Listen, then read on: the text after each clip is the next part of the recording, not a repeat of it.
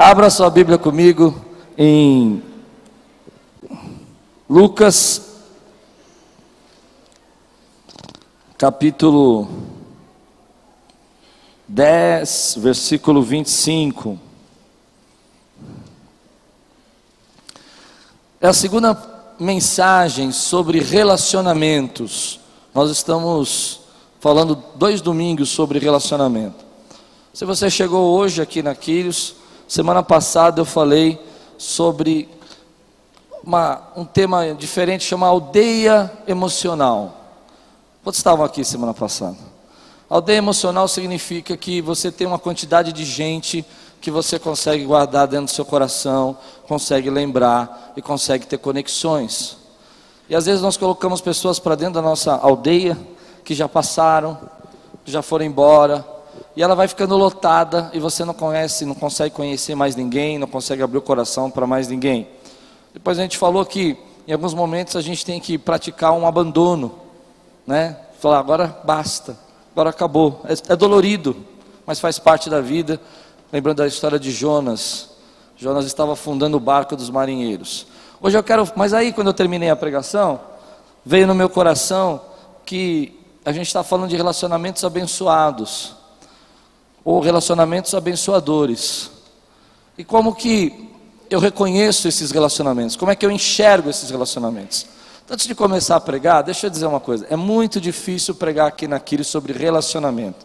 Eu evito, porque eu conheço todo mundo. E domingo passado, quando eu acabei de pregar, os irmãos foram me parando aqui, dois ou três. Ah, aquele exemplo é do fulano, né? Eu entendo, gente, é, é, é porque eu conheço muita gente é daqui da igreja, então a pessoa começa a associar. Irmão, eu tomo um cuidado muito, muito tranquilo de não usar exemplos de pessoas que vocês conhecem. É muito raro de eu fazer isso. Eu não gosto de fazer. Então eu conheço pessoas que não são da igreja. Aliás, eu conheço muita gente que não é da igreja. Então, alguns exemplos que eu tiver, não fique procurando a pessoa. Mas é difícil, porque às vezes eu estou dando exemplo e o Wesley fala, ah, eu lembro que ele foi na minha casa, ele falou isso para mim, né? E aí fica pensando, então eu quero ensinar você a ter relacionamentos sábios. Mas é difícil ensinar se você é tão próximo de mim, você me conhece e pode achar que eu estou falando de você. Não estou. Amém? Posso ouvir um amém por isso, queridos? Então, Lucas capítulo, vamos lá, estamos prontos? Lucas capítulo 10, versículo 25 a 37. Certa ocasião, não, antes disso, levante bem alto sua Bíblia e diga: Essa é minha Bíblia. Eu sou o que ela diz que eu sou. Eu tenho o que ela diz que eu tenho. Eu gosto dessa parte. Abrirei meu coração, deixarei a palavra de Deus entrar e nunca mais serei. Amém. Certa ocasião, o perito da lei levantou-se para pôr Jesus à prova e lhe perguntou: Mestre, o que preciso fazer para herdar a vida eterna? O que está escrito na lei? Respondeu Jesus. Como você a lê?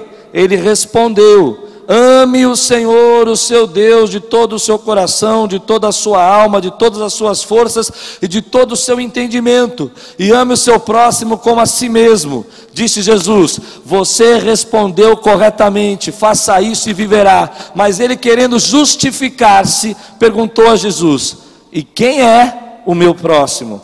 Em resposta, diz, diz em resposta disse Jesus: O homem descia de Jerusalém para Jericó. Quando caiu nas mãos de assaltantes, estes lhe tiraram as roupas, espancaram-no e se foram, e se foram, deixando quase morto.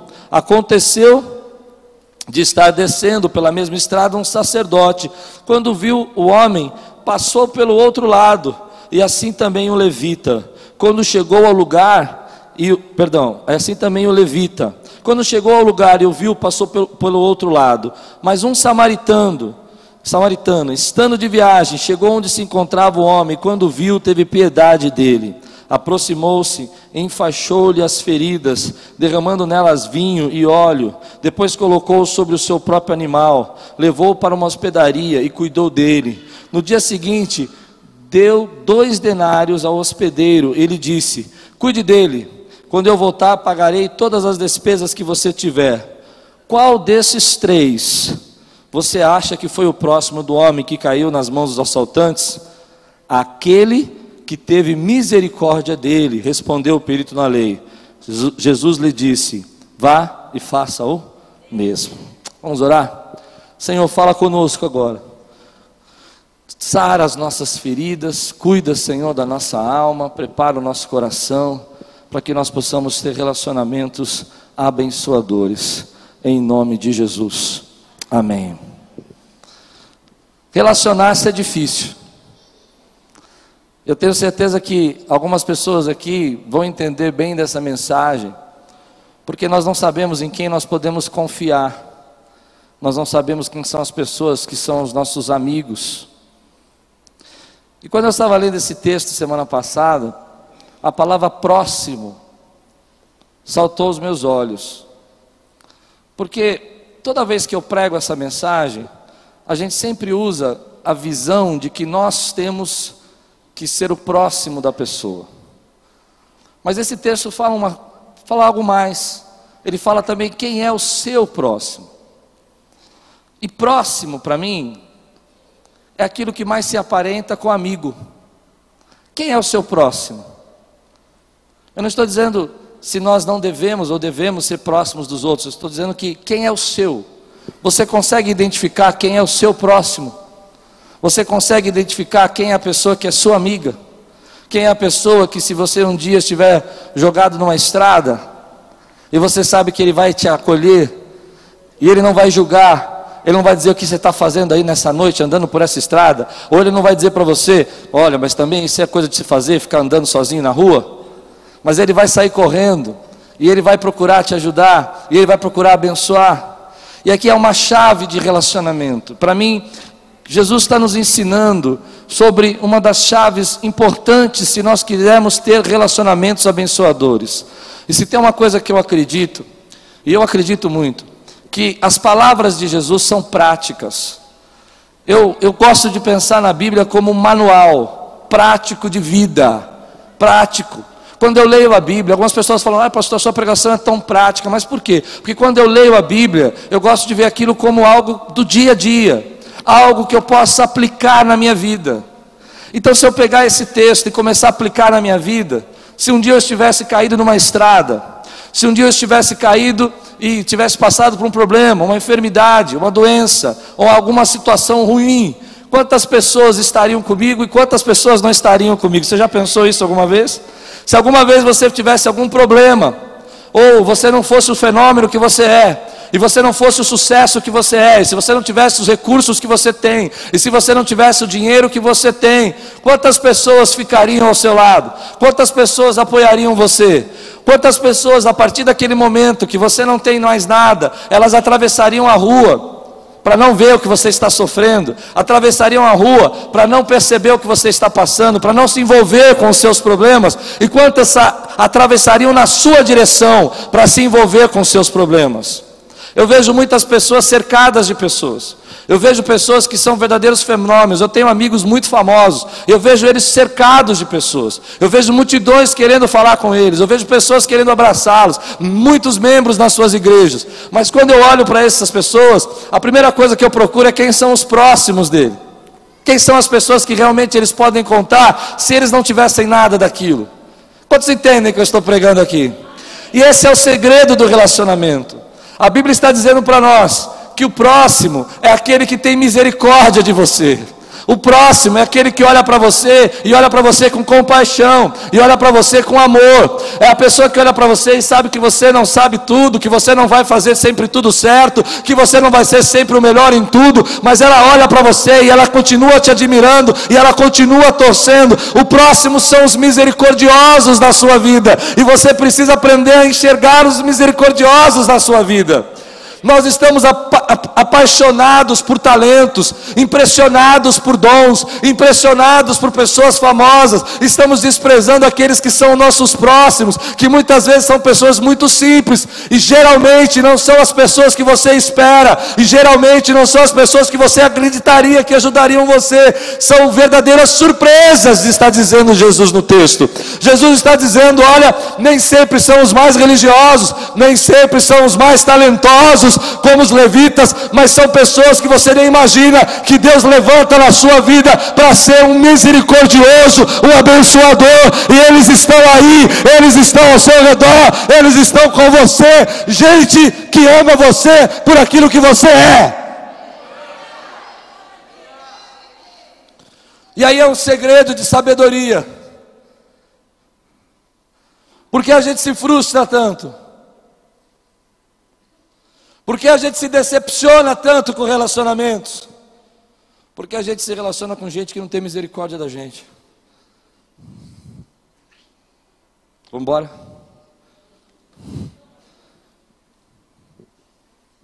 É verdade?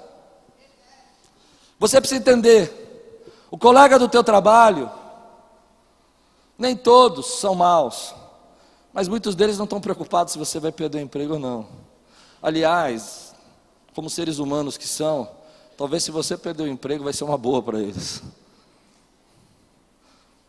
E aí você derrama toda a sua expectativa, toda a tua confiança, e começa a falar segredos da sua vida para gente que não tem misericórdia. Eu aprendi uma coisa: ande com os misericordiosos porque eles sabem que você não é perfeito. Mas eles vão olhar para você nos momentos mais difíceis da sua vida e vão falar assim: não desista. E sabe quem eles são? São as pessoas que a gente menos espera. Você acha que às vezes aquela pessoa da sua família ia ter misericórdia de você e ela não teve. Verdade ou não?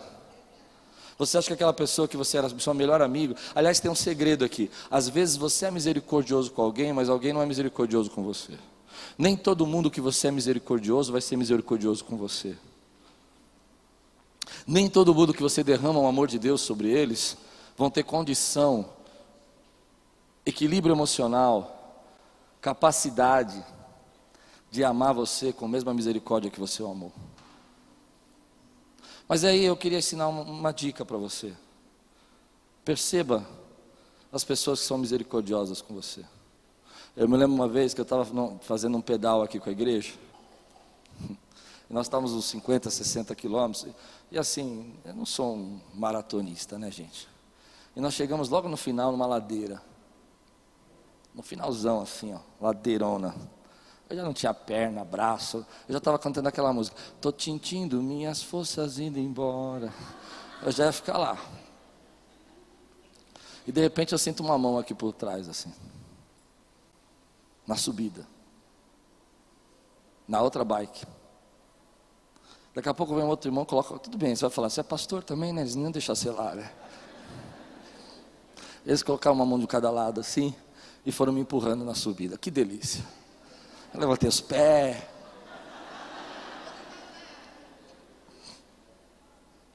Mas esse é um exemplo que eu quero dar simples, bem simplório, de misericórdia.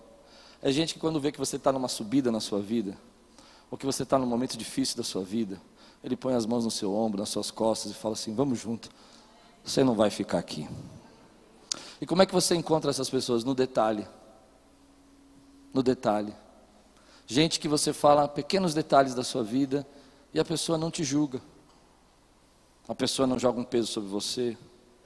Eu gosto, às vezes, de fazer brincadeira assim.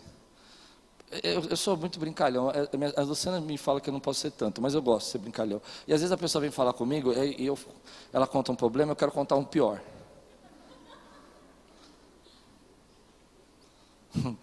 E aí você vai descobrir quem são os misericordiosos. Entende ou não? O misericordioso vai chegar para você e falar assim: Ah, você não tem nada. Por quê? Porque nós estamos acostumados a desejar receber misericórdia. Mas nós precisamos aprender a levar a misericórdia para as pessoas. Pessoas que Deus coloca na nossa vida como misericordiosos são o segredo dos seus relacionamentos. Relacionamentos têm níveis. Não coloque pessoas para dentro do seu coração se elas não tiverem misericórdia. Não coloque pessoas para dentro da sua vida pessoal se elas não tiverem misericórdia. Você pode ter um bom relacionamento profissional, você pode ter um bom relacionamento de, de negócio, você pode ter um bom relacionamento até dentro da igreja. Mas você precisa entender. Coloque dentro do seu coração os misericordiosos, porque eles são raros. E quando você os encontra, você precisa cuidar deles. Algumas pessoas não percebem isso, mas até no casamento, a gente começa a esfriar quando a gente perde a misericórdia. A Bíblia diz que o teu próximo é aquele que tem misericórdia. E se uma coisa eu percebo no casamento é que quando o casamento começa a esfriar, é porque você começou a perder a misericórdia das da pessoa que você ama. Então, ao invés de você tratá-la com amor, você trata com julgamento. Ao invés de você tratar com respeito, você trata com peso. E você perdeu a misericórdia com a pessoa que deveria ser mais próxima a você. Você acha que ele é lento, você acha que ela é devagar, você acha que ele é preguiçoso, você acha que ela é preguiçosa, e você perdeu a misericórdia. Se você quiser trazer a pessoa que você ama para perto da sua vida, você precisa recobrar a misericórdia. Entender que nem todo mundo está feliz o tempo todo e que as pessoas são cansadas. Eu tenho um segredo que eu compartilho com você. Eu acredito nisso. A tua esposa quer ser tão encorajada, incentivada e perdoada tanto quanto você quer. Posso ouvir um amém? É muito forte isso. Mas eu vejo algumas pessoas que começaram a desenvolver um relacionamento onde o casamento não tem mais misericórdia. Ele diz, ela diz, ele fala, ele fala, ele briga, ele briga. E aí você começa a perceber na sua vida que isso está roubando a sua família. Quem é o teu próximo? É aquele que tem misericórdia de você. Aí eu vou fazer uma pergunta que eu não quero sair daqui, não quero que você saia bolado aqui, preocupado, mas pensa um pouco. Você é o próximo da sua esposa? Pesado, né? Você é o próximo do seu marido? Sabe por que, que os maridos ficam falando aquelas coisas assim que você sabe que ele vai fazer? Que fica repetindo o tempo todo? Quem entende o que eu estou dizendo? O marido não faz isso? Não, porque eu estou pensando em trocar de carro, mas eu não sei, porque eu vou ver o carro. E ele fica repetindo cinco vezes. Quem sabe isso? Só em casa acontece isso? Deixa eu dar um segredo para vocês, mulheres. Por que, que eles ficam falando assim? Porque eles querem aprovação. Eles vão fazer de qualquer jeito, mesmo que seja uma burrada. Sim ou não? Mulheres, me ajudem a pregar. Ainda que for uma burrada. Ana, sim! Ainda que seja, eu vou fazer. Mas é verdade, Ana, eu concordo com você. Eu também sou assim. Mas é tão gostoso quando a esposa diz assim: tá bom, vai lá, ainda que for uma burrada, eu estou com você, nós vamos levantar dessa. E eu acredito em você. Você é o próximo. Aí entra uma questão na minha vida que eu vejo muitas pessoas decepcionadas com relacionamento. Toda vez que você vai falar com alguém na igreja, você vai encontrar alguém que está decepcionado com relacionamento decepcionado com um amigo, decepcionado com uma pessoa que traiu, uma pessoa que feriu, uma pessoa que machucou, e as decepções vão indo e vão entrando na sua vida e vão deixando você uma pessoa pesada, vão deixando você uma pessoa que não consegue fazer novas conexões, vão deixando você uma pessoa que está perdendo relacionamentos e oportunidades, porque você foi ferido.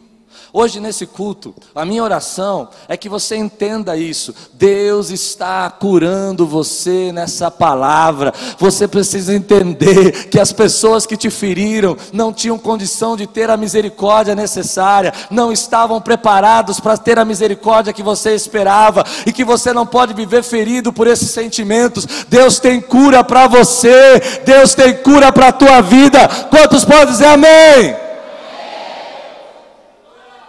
Nós podemos nos decepcionar sim. E eu tenho uma notícia para te dar: muitos relacionamentos, muitas pessoas já me decepcionaram, muitas pessoas já me deixaram triste. Mas há uma coisa que eu quero dizer para você que você precisa colocar na sua cabeça: embora essas pessoas possam ter decepcionado você, possam ter ferido você, elas não roubaram os sonhos de Deus para sua vida, elas não roubaram os planos de Deus para sua vida. E tem mais, meu irmão, acredite no que eu vou dizer: elas decepcionaram você, mas você ainda continua tendo uma ordem de Deus: ame o seu próximo.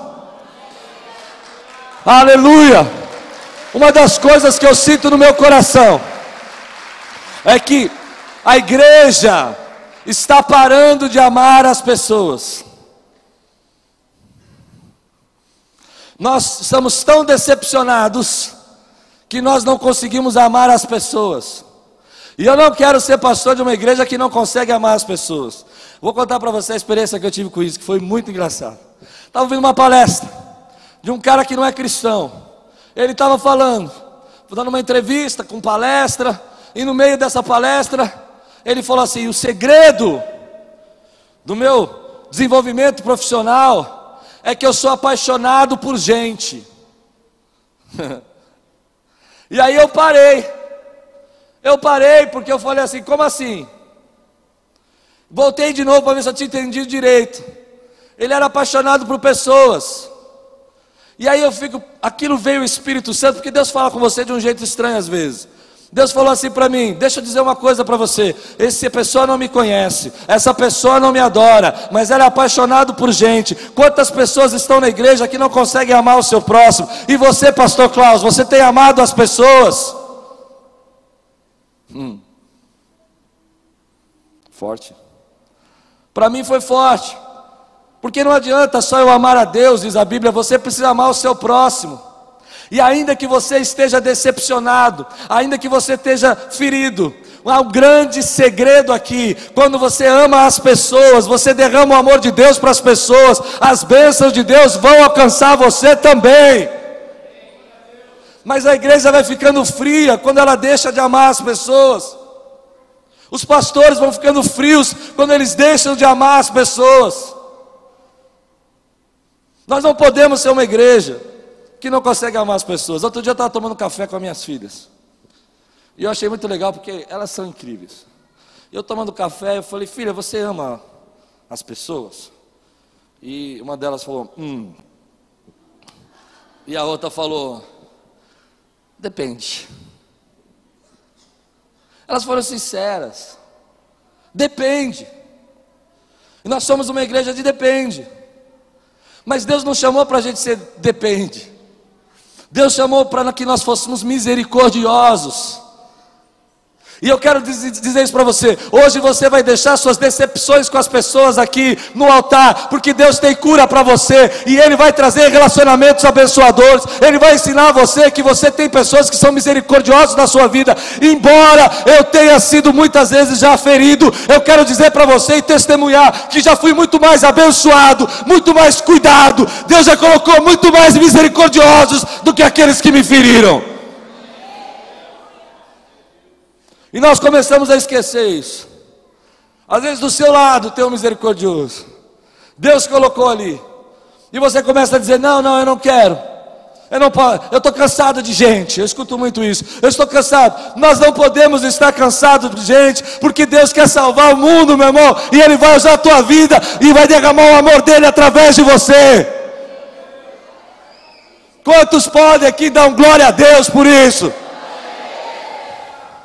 Estamos ficando frios, porque estamos perdendo o amor das pessoas. Nós queremos de amar as pessoas. É muito interessante isso, porque quando você começa a amar as pessoas, querido, você quer servir, você quer honrar, você quer ajudar.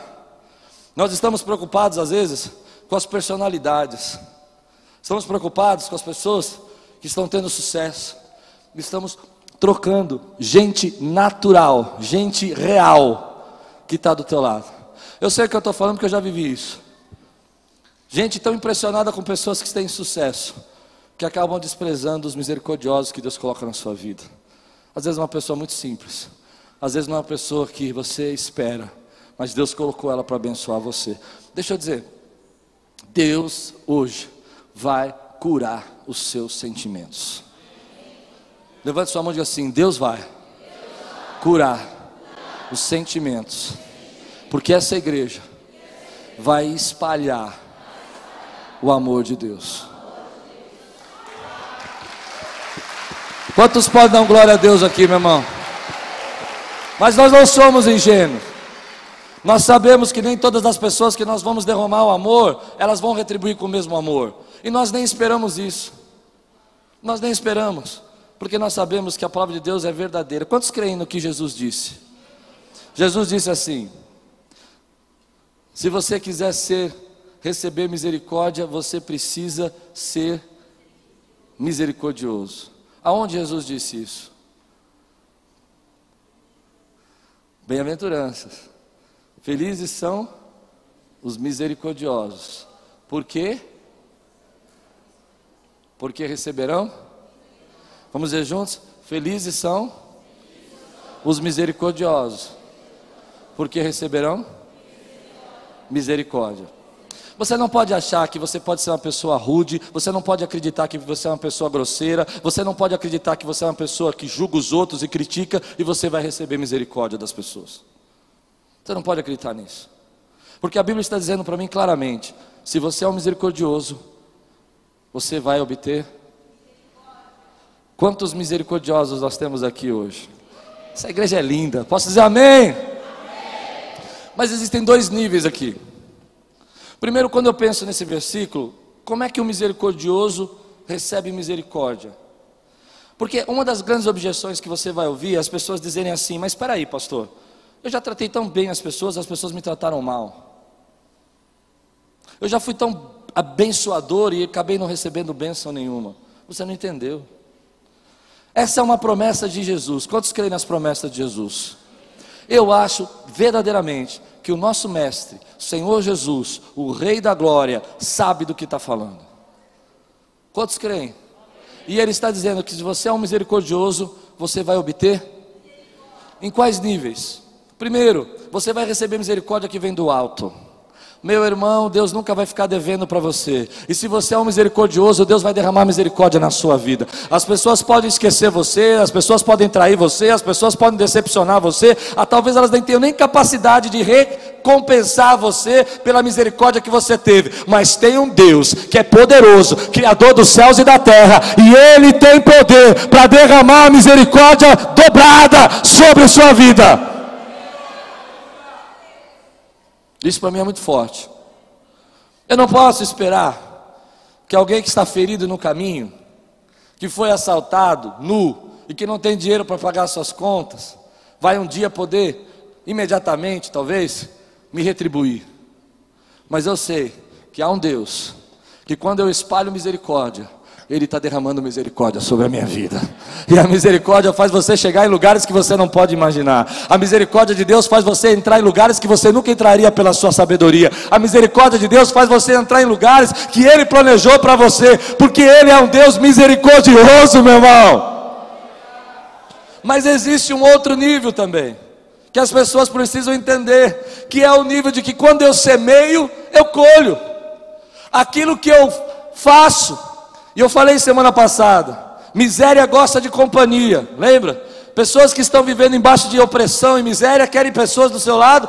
Por exemplo, alguém que é viciado quer alguém que é viciado para andar junto. Porque miséria gosta de companhia. Mas há uma coisa que eu quero dizer para você: misericordiosos vão atrair. Vão atrair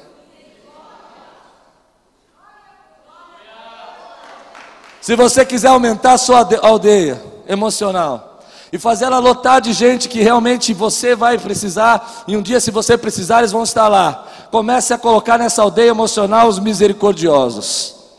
Eles estão ali, simples, é interessante esse texto porque Jesus está querendo explicar para eles: olha, vocês são os religiosos, você é o perito da lei, você está perguntando quem é o próximo, mas vocês não entenderam. Não é essa religiosidade que aproxima você das pessoas, o que aproxima você das pessoas é a misericórdia e a compaixão.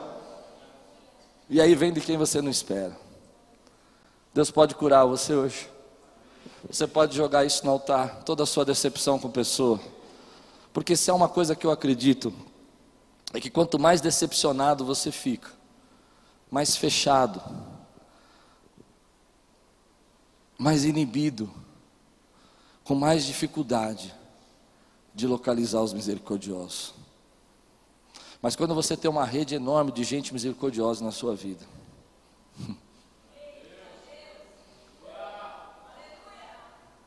coisas que você nunca conseguiria fazer sozinho, você vai fazer porque você fez conexões com pessoas misericordiosas.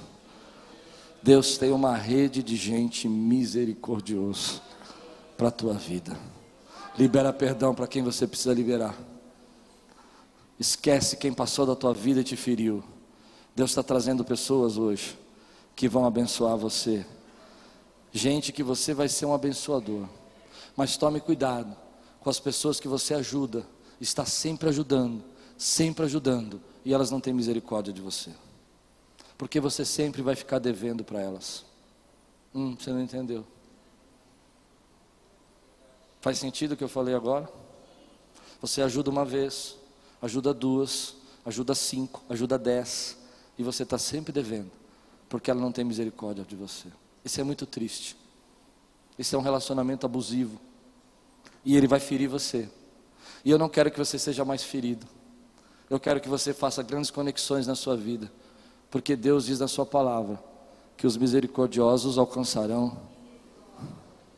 Quantos podem aplaudir o Senhor por isso que.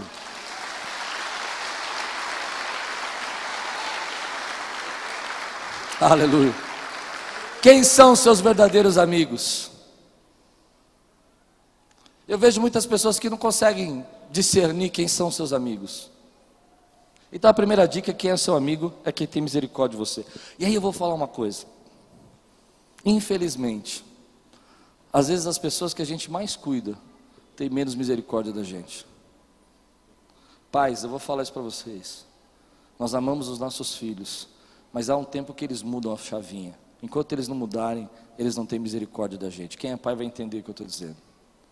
Entende ou não? Eu me lembro que eu não tinha muita misericórdia da minha mãe, não. Não tinha não. Não tinha não. Mas à medida que eu fui amadurecendo,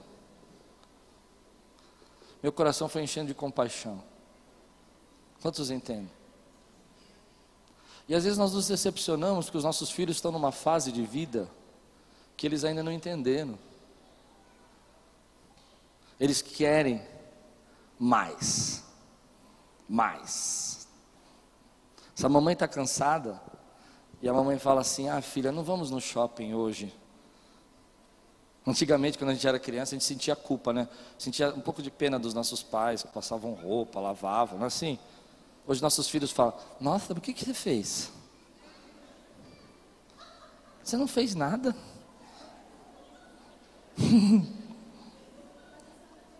Está cansada de quê? Mas não está pronta essa comida ainda. Aí você fala assim: a, a, a, a cozinheira não veio. Não é assim? Mas tem uma hora que a chavinha muda.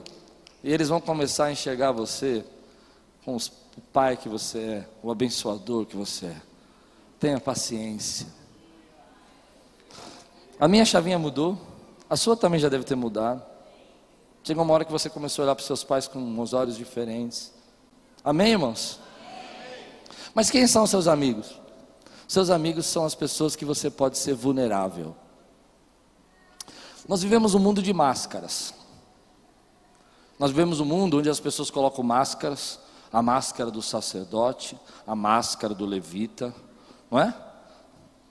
É interessante que esse texto tem uma, uma pegadinha que é muito difícil de você perceber.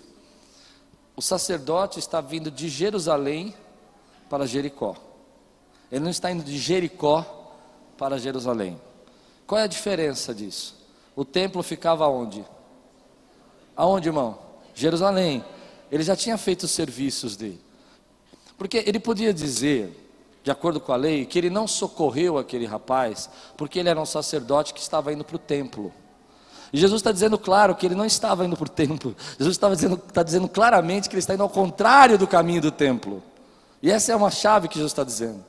Jesus está dizendo: olha, às vezes nós escondemos através de máscaras para não fazer aquilo que a gente deveria fazer. Nós nos colocamos através de máscaras para não fazer aquilo que Deus está mandando a gente fazer. Deus está dizendo para mim e para você: espalhe o amor dele, espalhe a misericórdia.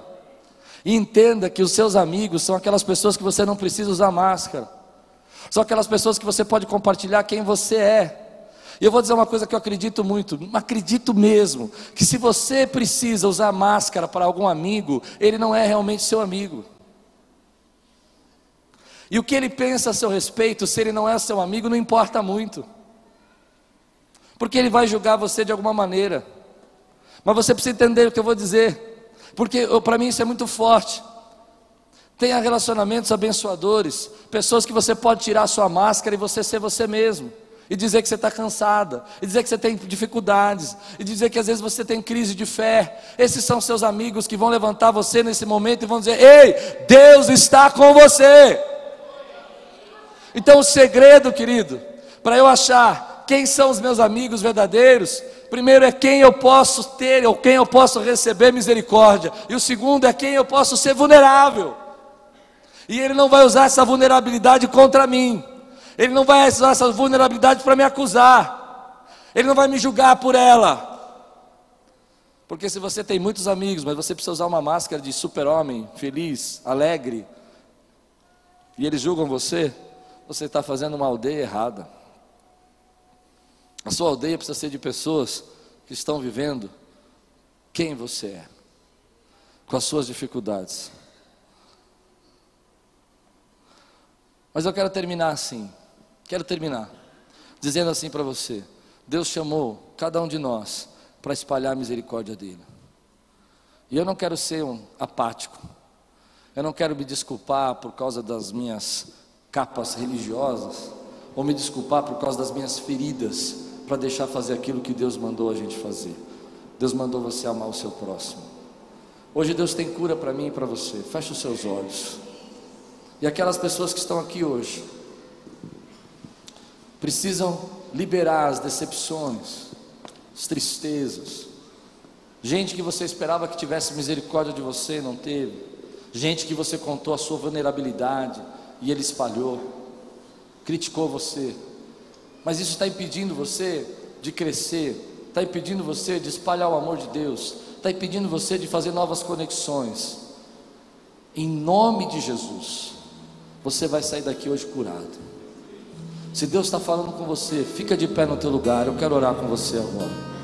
Se Deus está tratando a sua alma aqui, fica de pé no teu lugar. Aceita esse apelo. Tenha ousadia. Dizer assim: chega, eu vou começar a viver e vou encontrar os misericordiosos que Deus tem para mim. Vou encontrar as pessoas que Deus tem separado para minha vida. As pessoas que vão ter compaixão. As pessoas que não vão tanto me criticar, mas vão me apoiar. Levante sua mão bem alta e diga assim: Senhor, eu acredito que os misericordiosos vão obter misericórdia, e eu aceito o desafio de ser um misericordioso. Quantos podem dizer glória a Deus por glória isso, querido? Pessoas vão ferir você. Não há garantias. Sabe uma coisa que eu aprendi? As pessoas que você mais admira e que você mais espera que, você, que as te admirem, nem sempre são as pessoas que vão admirar e vão cuidar de você. E isso dói. Dói porque você queria que uma pessoa, não são muitas, às vezes duas ou três só, que admirassem você e elas não admiram você. Às vezes é o seu pai, às vezes é um parente, um amigo, gente que você fez de tudo, tentou ser o melhor possível, colocou as melhores máscaras que você tinha, e elas não admiraram você, e você está ferido. Eu sei do que eu estou falando. Havia uma pessoa na minha vida que eu gostaria muito que ela me admirasse, e ela nunca me admirou. Durante muitos anos eu fui doente por causa disso. Até um dia que o Espírito Santo falou algo para mim que eu quero ministrar na sua vida. Eu quero dizer isso para você. Ainda que essa pessoa não admire você, ainda que essa pessoa não reconheça o que você tem feito por ela, ainda que ela não perceba o quanto você mudou, o quanto você foi transformado, há um Deus sentado no trono que é rico em misericórdia, misericórdia e Ele sabe o que você tem feito. Isso para mim me liberou. Eu não posso fazer você me amar, não posso fazer você me admirar, não posso obrigar pessoas que eu admiro que me admirem também. Mas uma coisa eu sei: há um Deus que olha para você e diz assim: é meu filho. Eu falei isso lá no acampamento. Olhe para o seu polegar, olhe para a sua digital. Faz favor, olhe para a sua digital, veja os esquinhos dela. Existem mais de 8 mil, bilhões de pessoas no mundo, mais de 8 bilhões mas ninguém tem uma digital como a sua. E se houvesse 16 bilhões ou 20 bilhões no mundo, ninguém ia ser igual a você, porque você é único criado para a glória de Deus, escolhido por Ele. Pare de sofrer por pessoas que não te amam. Pare de sofrer por gente que não tem misericórdia. Deixe-os ir. Sabe por quê? Quando eu fico imaginando 8 bilhões, se nós tivéssemos, por exemplo, voltando no passado, ninguém teria tido a, a sua digital. E se nós tivéssemos 100 anos atrás, eu trabalhei nas eleições, e eu me lembro que as pessoas, elas olhavam, né, viu o nome, escreveu RG e você sabia pela digital. Por quê? Porque ela podia ter 100 anos de idade, mas ninguém ia ter a digital dela, ninguém ia nascer com a mesma digital. E eu fico pensando, Deus, isso é alguma coisa que o Senhor quer falar para nós. O que, que o Senhor quer dizer? Por que, que o Senhor não repete a digital de ninguém, nem no passado, nem no futuro? Porque, querido, você é filho único dele, ele é só teu, e você é só dele, e é único dele.